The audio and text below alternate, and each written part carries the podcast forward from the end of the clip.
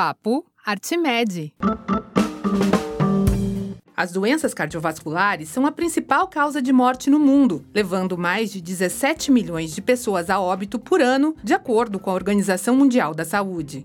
O mesmo ocorre no Brasil, onde 30% das mortes resultam de doenças cardiovasculares, segundo o estudo Global Burden of Disease. Mas é possível mudar essa realidade. A prevenção é o caminho e ele deve ser pavimentado pelos órgãos responsáveis pela saúde do país e por profissionais da área. Eu sou a jornalista Tatiana Pidutra e este é mais um episódio do Papo Artimed.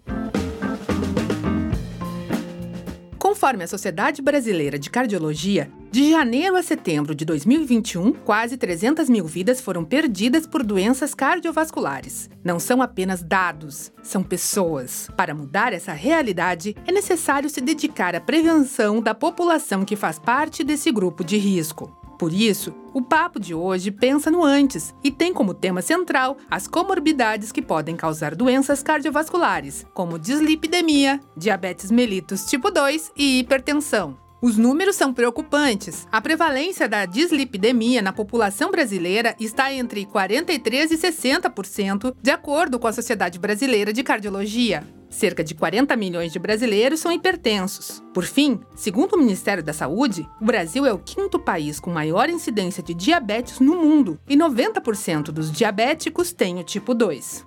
Para falar sobre o assunto, o Papo Artimed recebe a cardiologista Laura Rastentefel. Ela é residente em medicina interna no Hospital de Clínicas de Porto Alegre e Community Manager da Central de Conteúdos de Clínica Médica da Artmed. Laura traz informações sobre prevenção e tratamento de dislipidemia, diabetes tipo 2 e hipertensão, tendo como base as evoluções que já ocorreram e experiências próprias em atendimento. Acompanhe a entrevista feita pelo jornalista Igor Morandi.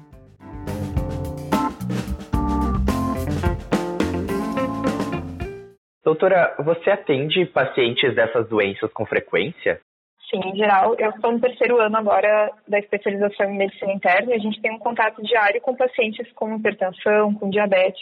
E a gente tem um certo viés de complexidade por atender um centro terciário e os pacientes já chegam com diversas complicações no órgão-alvo dessas doenças. Eles já têm, em geral, doença coronariana, já foram, sofreram algum AVC, já tiveram doença arterial oclusiva periférica.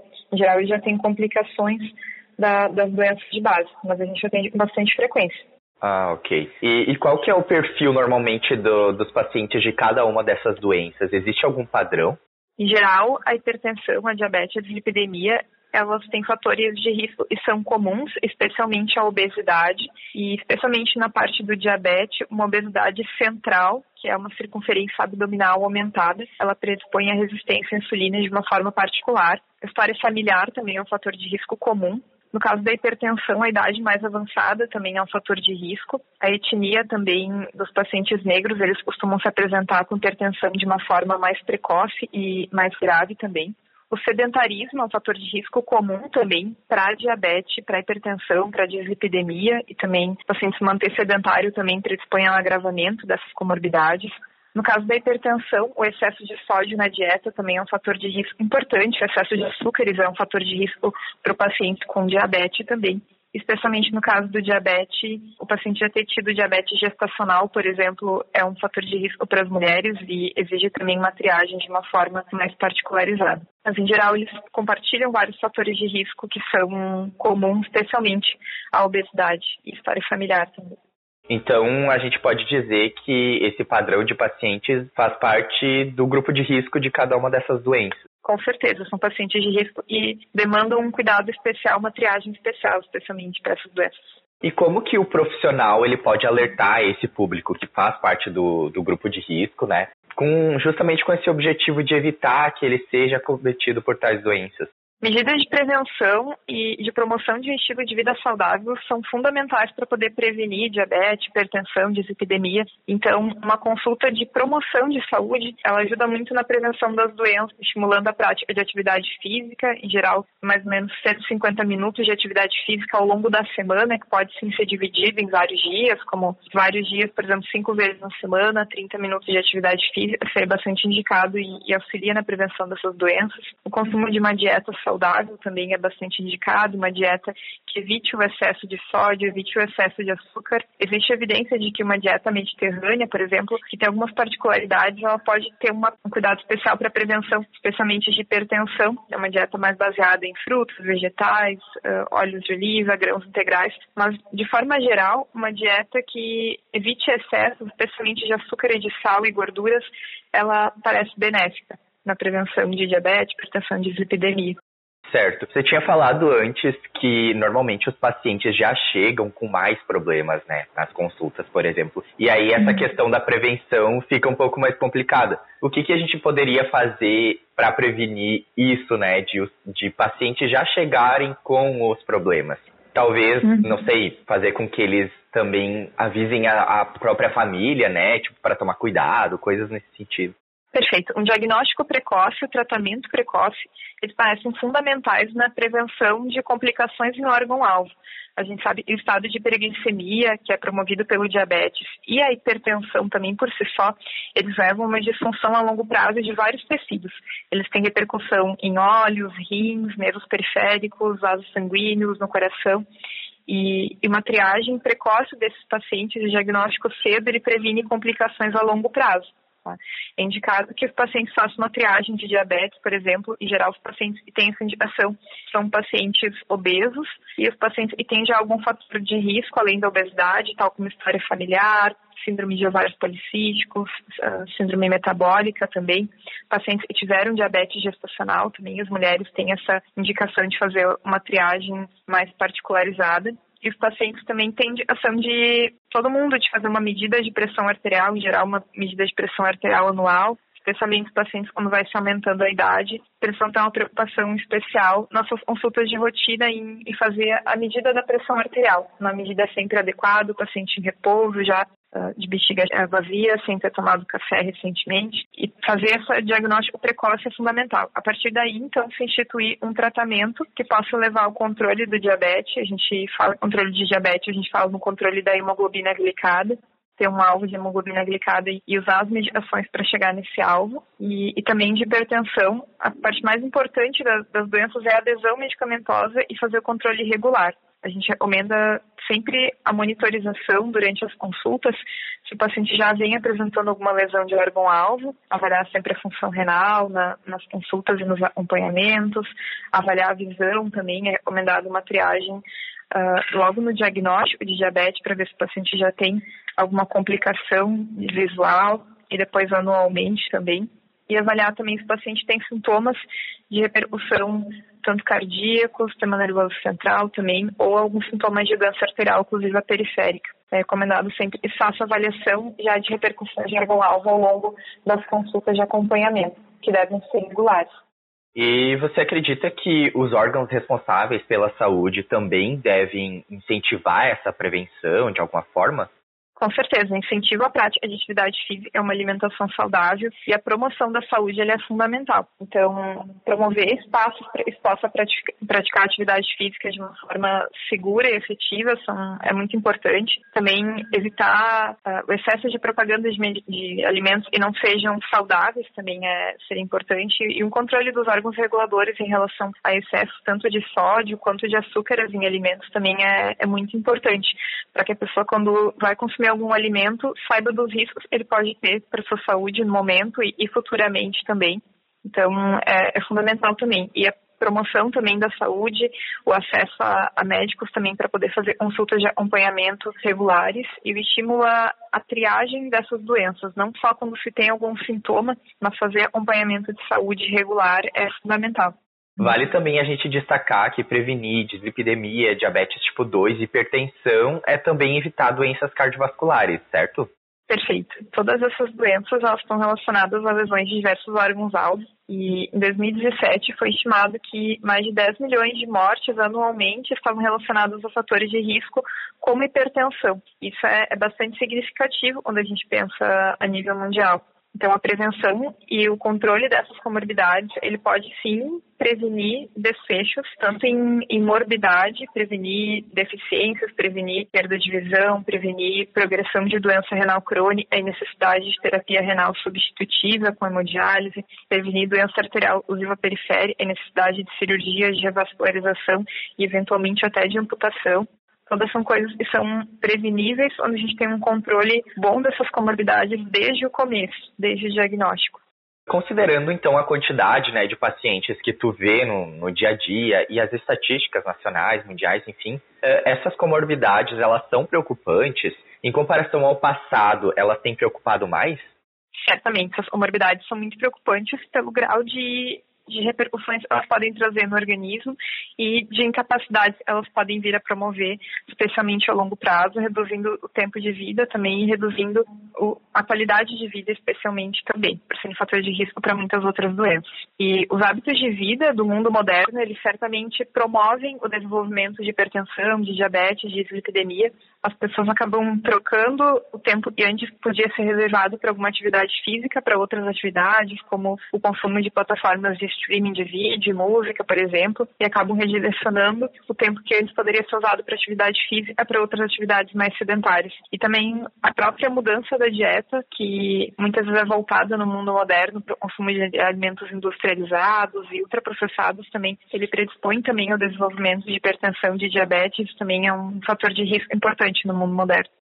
É senso comum, né, que dislipidemia e hipertensão arterial estão associadas a doenças cardiovasculares. Mas e a diabetes mellitus tipo 2? A diabetes mellitus tipo 2 também, ela é muito associada a doenças cardiovasculares e muitas vezes de forma silenciosa. Ela pode, inclusive, atuar por muito longo prazo já e o estado de hiperglicemia, ele vai danificando especialmente a rede vascular de todo o corpo, desde o sistema nervoso central, o coração, os vasos periféricos também, e ele vai acelerando o processo de aterosclerose também que é o processo de deposição de gorduras, de lipídios na parede dos vasos sanguíneos e vai levando esses vasos a se estreitarem e os vasos acabam se tornando incompetentes em levar o sangue de forma adequada ao tecido em que eles são propostos a levarem o sangue. Então, eles vão estreitando os vasos ali do coração, os vasos das pernas, os vasos dos olhos, na cabeça. Então, tudo isso vai levando a um risco muito maior de doenças como infarto, como AVC também, e, e como doença arterial oclusiva periférica também. Como que é feito o tratamento dessas três comorbidades, né, hoje, do ponto de vista uhum. da medicina?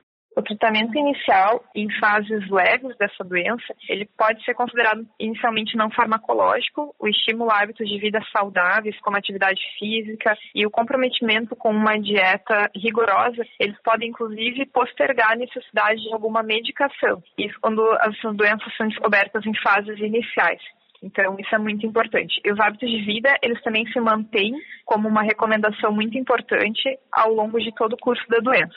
Quando a doença já é descoberta em um estágio já um pouco mais avançado, é indicada já a terapia medicamentosa. Para ambas as doenças, as principais indicações são uma terapia com medicações via oral. Existe uma gama grande assim de medicações, especialmente para hipertensão, que podem ser utilizadas via oral, muitas vezes uma ou duas vezes ao dia, e, e assim se mantém também ao longo de todo o curso da hipertensão. Alguns pacientes que têm uma hipertensão que se chama de secundária, eles têm ação, podem ter ação de algum tratamento adicional não medicamentoso também, mas os comprimidos em geral é a principal recomendação. E por diabetes também existem medicações de comprimido via oral, que são a principal indicação no começo da doença. E, e, agora, especialmente nos últimos 10 a 15 anos, a terapia para o diabetes ela evoluiu de uma forma bastante importante. Vários estudos surgiram com medicações via oral também, que podem postergar a necessidade de uma terapia injetável, como o uso de insulina, por exemplo. E em estágios mais avançados do diabetes também é recomendado o uso de uma terapia injetável, em geral, o uso de insulina. Certo. Em comparação ao passado, houve muitas mudanças assim no tratamento dessas doenças. E quais são as expectativas futuras, né? Em relação à hipertensão, diversas medicações foram testadas e, e, não mudou muito em relação ao que era antes. E sabe mais é que o controle adequado da hipertensão, às vezes, independente da medicação, ele é a coisa mais importante.